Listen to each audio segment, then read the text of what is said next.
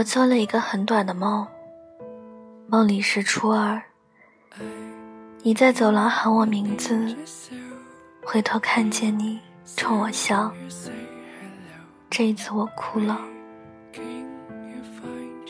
一六年的夏天，我遇到了一个男孩，让我觉得生活有了期待。我真的好喜欢他，太想陪他久一点了。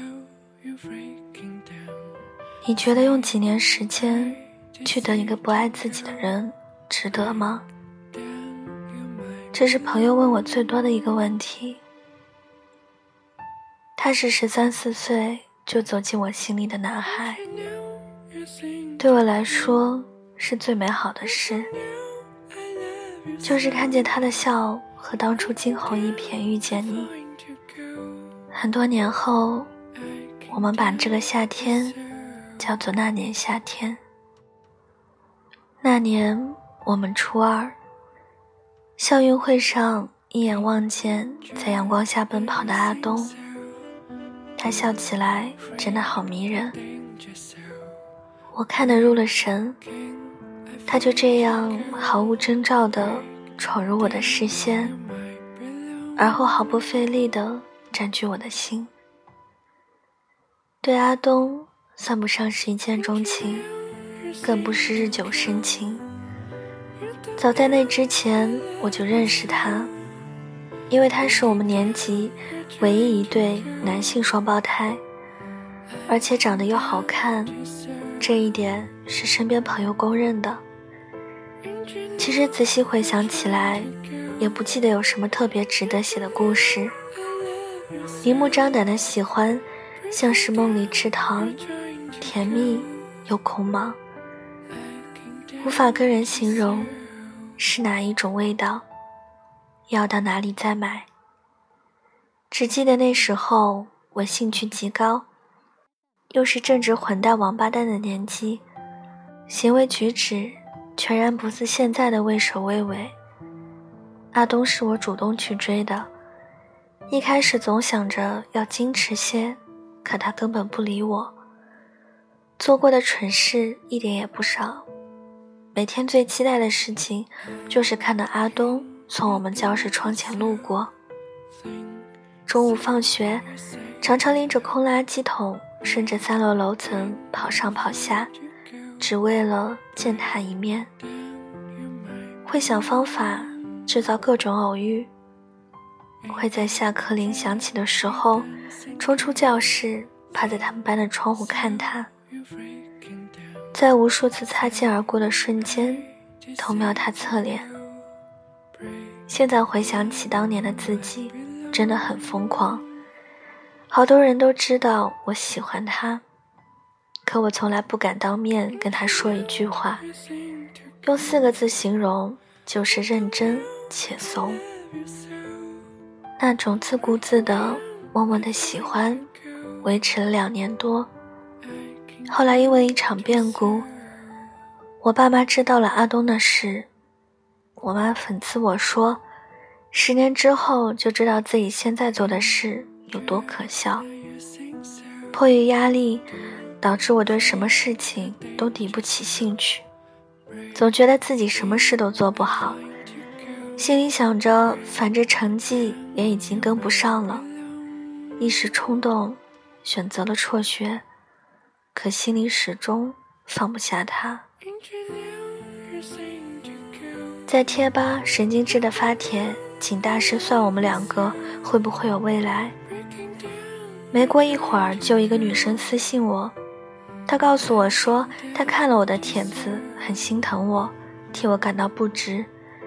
她告诉我，再高冷的人对喜欢的人也会热的。那天跟那个女生。在贴吧聊了很多很多，难以言语当时是一种什么样的心情。过后的几个月里，每天都过得郁郁寡欢，感觉自己像是被上了锁，怎么奔跑都逃不出去。QQ 空间里仍然还有他的浏览记录，每次看到这些，都会觉得莫名的心安。可我爱的不是一个让我变得更好的人，而是一直在消耗我。人们常说，你越是在意什么东西，什么就越折磨你。我知道这和他无关，是我自己的问题。我尽量让自己忙起来，不去想他。随着时间的推移，感情终于慢慢的淡化了。我不再主动找他。互删了好友，又过了一个又一个夏天。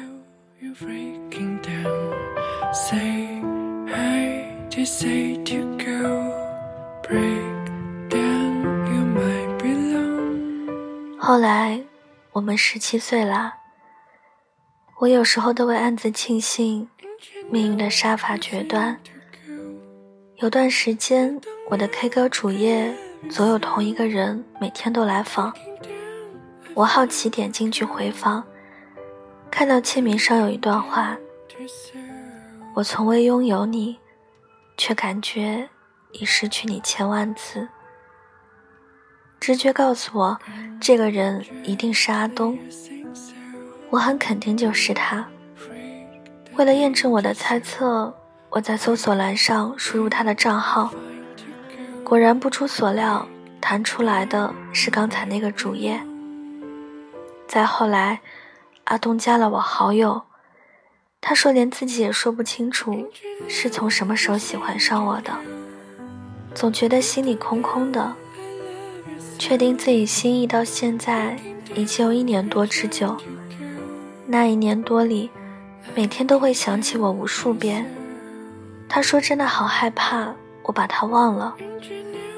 如果不能跟我在一起的话，他可能会选择打一辈子光棍，以后没法再爱任何一个人了。就算会遇到更好的人，也不会再遇到比我对他更好的女孩了。他说账号一直开着黄钻，只是为了隐身访问我的空间。他在全民 APP 发过好多话，因为我以前玩那个软件。我知道是故意给他看的，他还说想听我唱素颜。我唱给他听了，一首歌录了六十多遍，发了一个作品。我在时间尽头等你里面有一句经典台词：不管我忘记你多少次，再次见到你的时候，我还是会重新爱上你。原来人啊，真的会兜兜转转爱同一个人好多遍。在一起之后的日子，每一天都过得很甜。驴头不对马嘴的对话，也能聊上一整夜。阿东会倾心聆听我给他讲远方阿菲尔的故事，他也常常会讲故事哄我睡觉，对我说话做事一直小心翼翼。怕我会不开心，他甚至能够猜透我所有不平凡举动背后的小心思。他知道我喜欢的东西，为了苦苦钻研口红色号，什么牌子的，哪个色号好看，他都知道。偶尔还会跟我炫耀，好多同学送女朋友口红都来请教他。所以世界上。根本就不存在直男这种说法，只不过是用不用心罢了。我一直觉得自己是个很幸运的人，虽然经历很多坎坷，可终究还是拥有了他。我们在一起计划了好多未来，他说以后我们要生一个儿子和一个可爱的女儿，这样他就有三个小 baby 了。我说：“其实一个也好，可以独享父母的爱。”阿东反驳我说：“那样会太孤单了。不管有几个小朋友，那点爱不会少。”过一会儿，又笑嘻嘻地补充了一句：“最爱你。”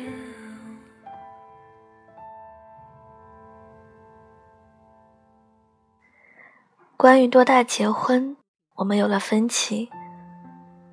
我想等他毕业了就结婚，可阿东怕刚毕业，连经济收入都没有，我跟着他会吃苦，想等工作稳定了再娶我。他告诉我，说，爱不只是每天对你说甜言蜜语，关心你，偶尔撩撩你，调侃你，爱更是一种责任。我要对我们的未来负责，对你负责，为你付出我的全部，这才是爱。他说有些话。我不知道该怎么跟你直接说出口，然后我就收到了整整两大张密密麻麻的手写信。后来我才知道，他还打了好几遍草稿，最后才誊抄一遍给我看。心里觉得暖暖的。阿东身上有很多吸引我的闪光点，他做事稳重，是一个很会控制自己情绪的人。哪怕吵架的时候再生气，也从来不会凶我。和温柔的人在一起有多舒服，就像是夏天被暴晒后走进空调房，又或者下雨天忘记带伞，准备回家时雨停了，天边还挂着一道彩虹。嗯，就是那么舒服。有次我偶然发阿东的账号，意外发现 QQ 收藏里面有好多我们聊天记录的截图。我打去问他，收藏那么多聊天记录做什么？他说要全部记录下来，以后留给咱闺女儿子看呀。到时候我要告诉咱儿子，你爸当年多么多么帅，把你妈迷得神魂颠倒呢。我取笑他没个正经，但心里觉得好甜啊。在那之前，我一直以为，只有那些心思极其细腻的女生，才会想要记录感情经历。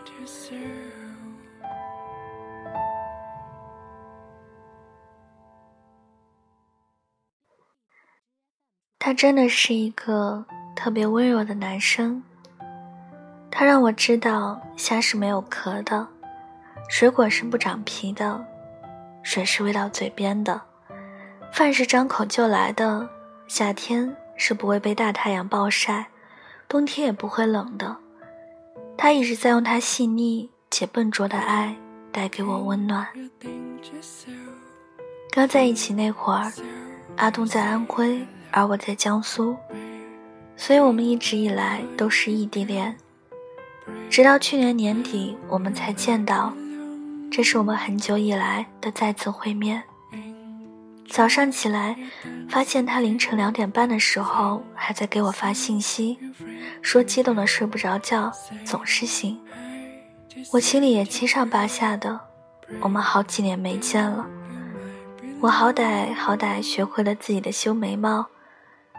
我希望他能觉得我和以前长得有点不一样了。可他要是真发现了，我也觉得怪不好意思。我们终于顺利见了面，零下十几度的大冬天，可我俩的手心一直在冒汗，对话终究还是显得有些不自然。但我也觉得挺好的，对于扎扎实实爱过的人，好像不自然还显得比较真实一些。听说亳州开了一家失恋博物馆。在手机上看过很多类似的那种。早上店里基本没有顾客，只有我们两个闲逛。最后一个环节是看一个关于失恋的小视频。看完我起身准备往门口的方向走，发现阿东没有跟过来。回过头去找，就看见他跑过来，一把把我搂进怀里。就在那一秒的时间里。我感受到了心跳速度急速上升，致使直接漏拍的过程。那个多年前在我心里上演了无数遍的场景，现在终于来了。看着他一脸如获珍宝的表情，我都要哭出来了。他抱得紧紧的我把头埋在他胸口听他喃喃细语说我好想你。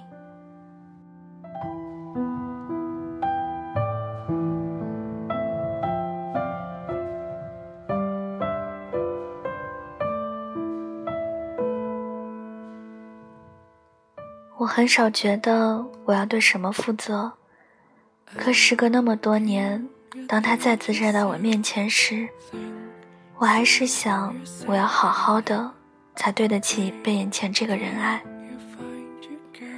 我很喜欢星座，知道那不靠谱，但每次看完之后，还是会有点满足。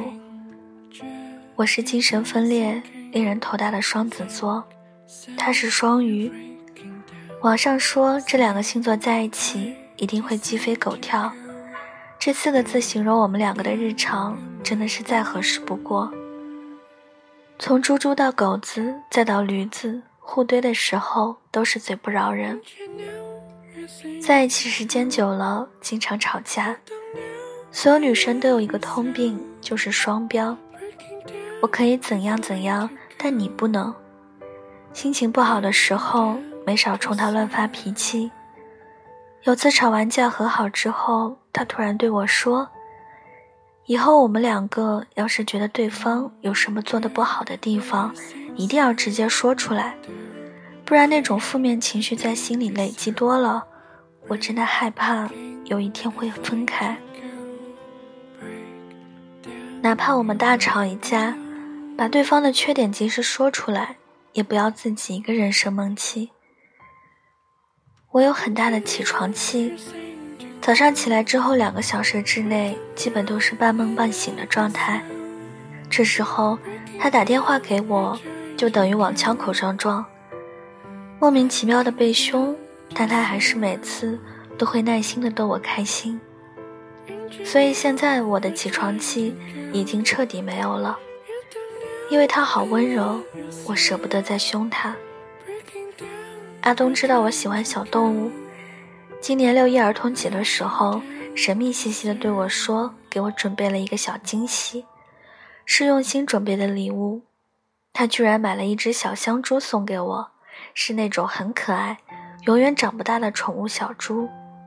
用我妈的话说，就是带出去遛，不注意一脚就能踩死。本想着在网上查一下小香猪该怎么照料。结果意外的了解，其实小香猪只是普通的家猪。饲养员会在它们很小的时候，在它们的身体内注射一种药物，可以延缓它们的生长速度。然后商家再打着泰国小香猪的旗号高价卖出去。还有很多那种小香猪养到两百斤的案例。我很舍不得小家伙，但又真的害怕体重养到没法收场的地步。无奈只能退掉了。高二临近放寒假的那会儿，阿东的手机被老师没收了，而且已经不是第一次了，是为了方便联系带的。我担心的要死，害怕他被停课。反倒是他表现的一点儿不着急，一直在安抚我的情绪。他说，追风筝的人中有一段话。阿米尔的母亲怀他的时候，跟他同事闲聊说：“我感到非常快乐，这种快乐让我害怕。通常老天爷要拿走什么东西，才会让一个人那么快乐？你能回来，我的心情真的难以言喻。如果说拿走手机就是那个东西，那么老天爷真的很眷顾我。”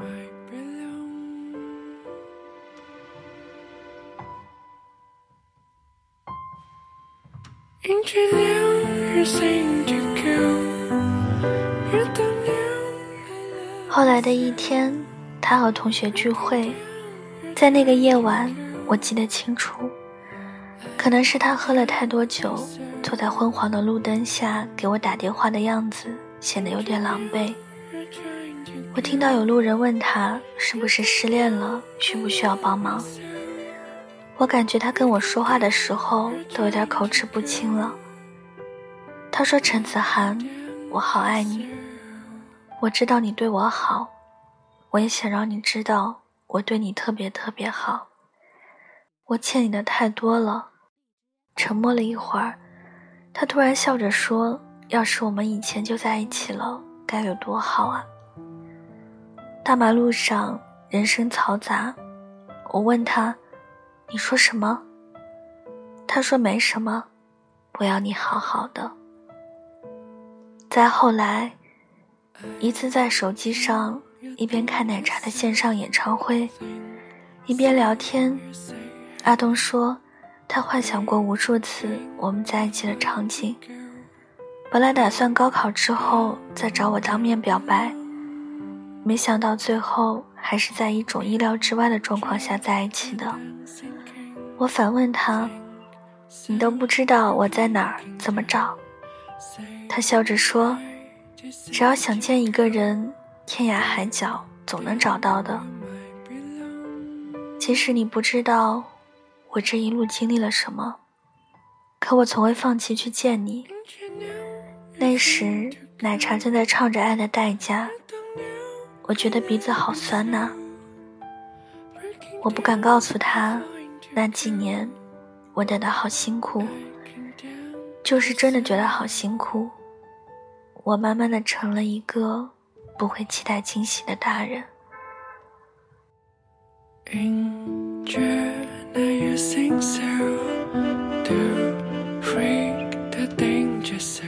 今年高考结束，他借着出去旅游的幌子来苏州看我。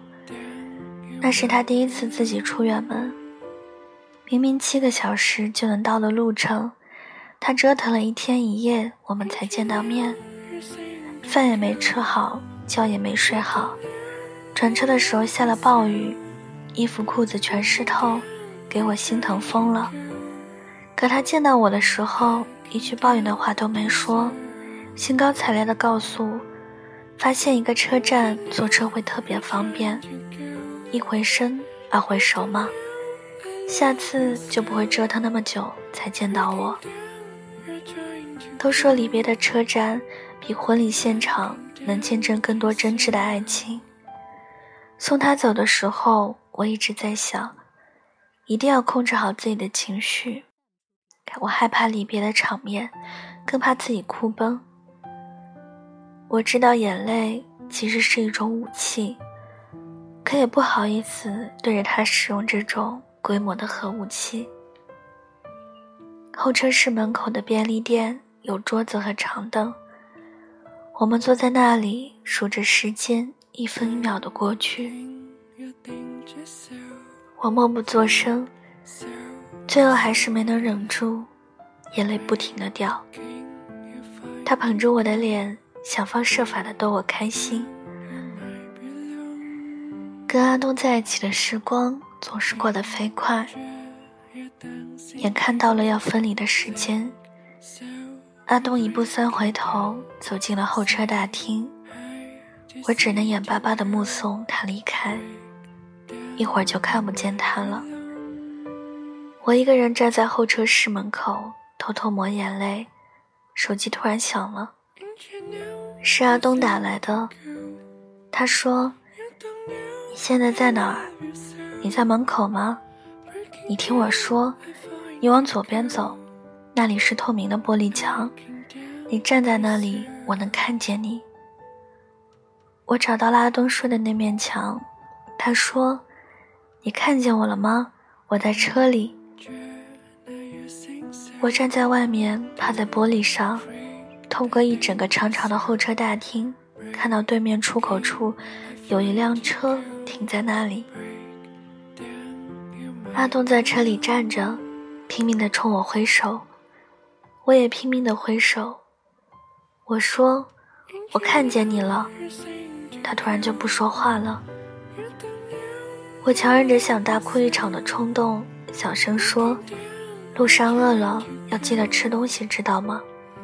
阿东说好，但你要答应我，要乖乖听话，不要老是吃冰的辣的东西，不许减肥，一日三餐，一顿饭都不能少。我会不定时的抽查吃什么饭，要拍照发给我看。我不在你身边，你要好好照顾自己，别让我担心你好不好？我听到阿东的声音开始哽咽。声音一句比一句小，我的眼泪又来了。隔着整个候车大厅互相挥手道别的场景，我想，我这辈子都忘不了。那是我第一次深刻体会到异地恋的痛苦。只有真正经历过的人，才会明白那种无可奈何的感觉。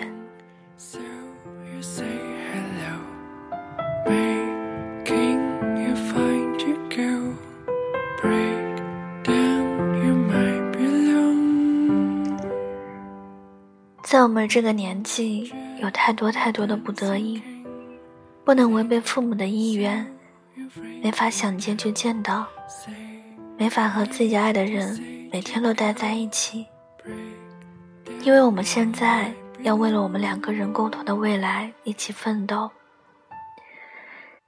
阿东说过，不管世界怎么变，我们也一定要坚持下去，坚持到他八抬花轿。除了打鼓来迎娶我的那一天，一起过简单安稳的日子。等白了头，还会捧着我布满皱纹的脸说：“你真好看。”我们还要一起度过晚年，我们才不会分开。写这些真的很费力，主要是常常要停下来收拾表情。面对当年那个拎着空垃圾桶跑上跑下的小姑娘时，我真想抓着头发问：“你怎么这么做得出？”也有点羡慕你这么做得出。可时隔多年，当我把这故事重新摊开来看的时候，我想，如果再回到过去，我可能就没法做到那样，面对一切都无所畏惧了。以前升初三的那个暑假，我妈找了一个大二在读兼职家教的小姐姐，给我补习数学。我们从早上八点开始补到中午十一点左右。后来跟那个姐姐渐渐熟悉了，发现我俩虽然年龄相差七岁，但是共同话题有很多。每次补完当天的内容，我们都会再闲聊一会儿。聊到关于恋爱的话题，我说我有一个很喜欢、追了好久的男孩子。小姐姐说她其实也有一个暗恋的男生，但一直没有勇气表白。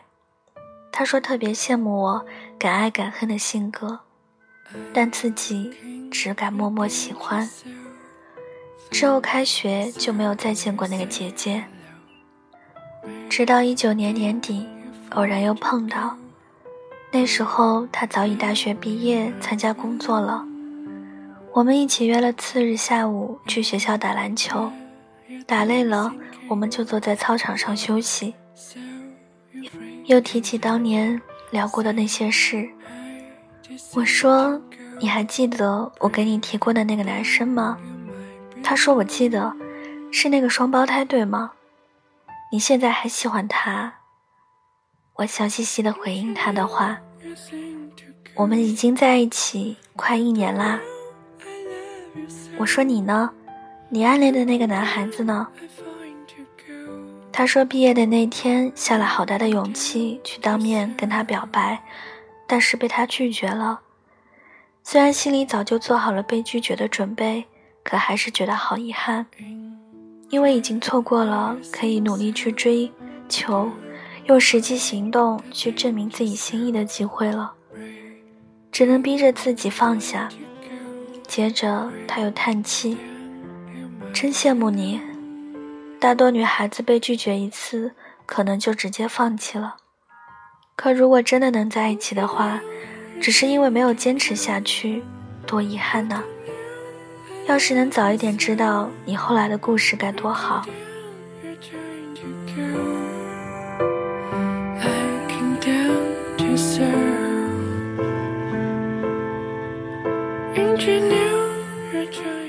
我看一本书中写：“我曾经那样爱过你，也会那样爱别人。”看到这句话的时候，我和阿东还不熟，但还是鼻子一酸。我曾那样手忙脚乱的爱过你，以后我也会再去厚待别人。就像那些爱情护身符，是他们拦着我，不让我变成一个混账的大人。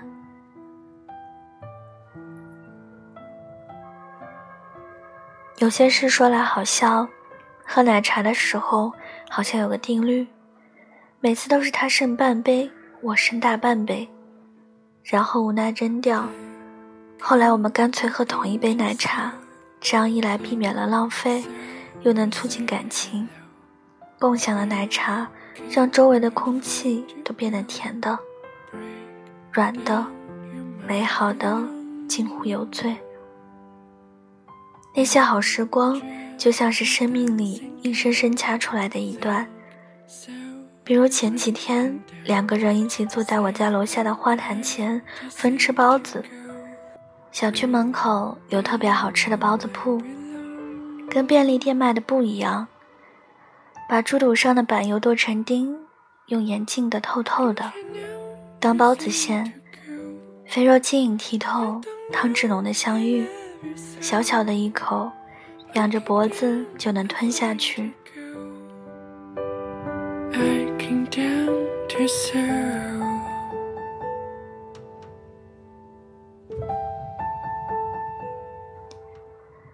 后来我看《东京爱情故事》，赤名丽香说：“我买了好几个包子，每一个我们都分着吃。”我那时候想。原来人冒着傻气的样子也都差不多。我想起多年以前和朋友在学校对面一家烩面馆吃饭，店门口有一个大烤锅，熬着臊子，上面飘着几个红辣椒，面一出锅，舀上一勺臊子浇上，再加一个卤蛋，味道感觉美极了。那个臊子真的好辣。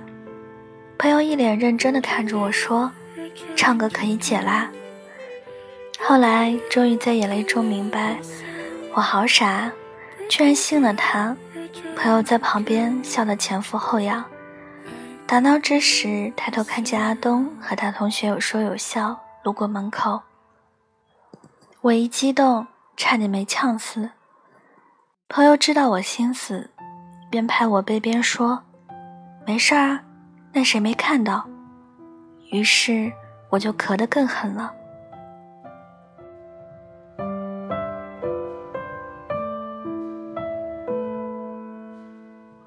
那个场景现在想起来也依然觉得很动人。多年后，我时常会梦到那一天，梦到他牵着我的手，走遍校门口的大街小巷，梦到他的笑。和当初在操场上看见的一样干净纯真，而如今，我终于可以捧着你的脸细细看了。要怎么形容我爱你？是想到就要掉眼泪的事情，没有委屈，没有难过，是我遇见你，是我每天每晚都能躺在你身侧，是可以看到你的眼睛。握住你的手，是我三生有幸。我很喜欢一个成语，叫“原班人马”，好像电影电视剧最爱用这个词。一的剧情留了彩蛋，于是二的故事原班人马继续上演。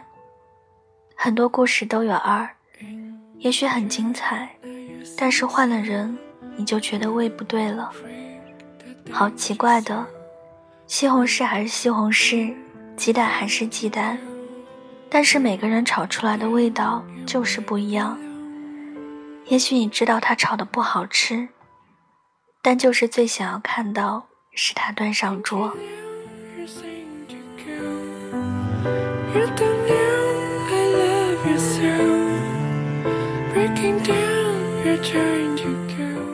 朋友是我和阿东的故事。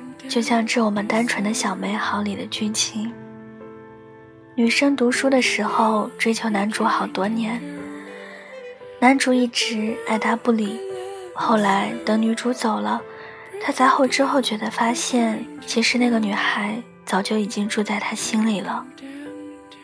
但好在，他们最后都没有错过彼此。可是，人生哪有那么多的原班人马？有人走，有人来，才是常态吧。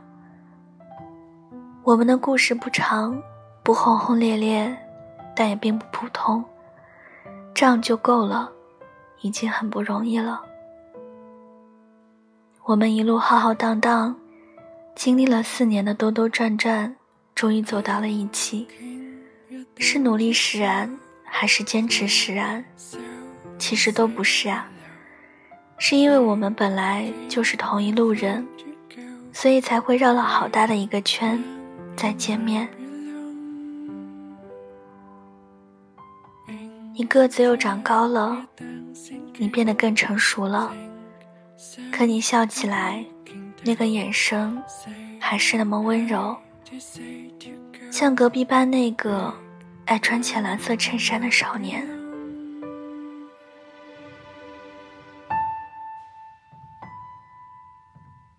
And you know you're saying to go. You don't know I love you so. Breaking down, I find you go. I came down to serve.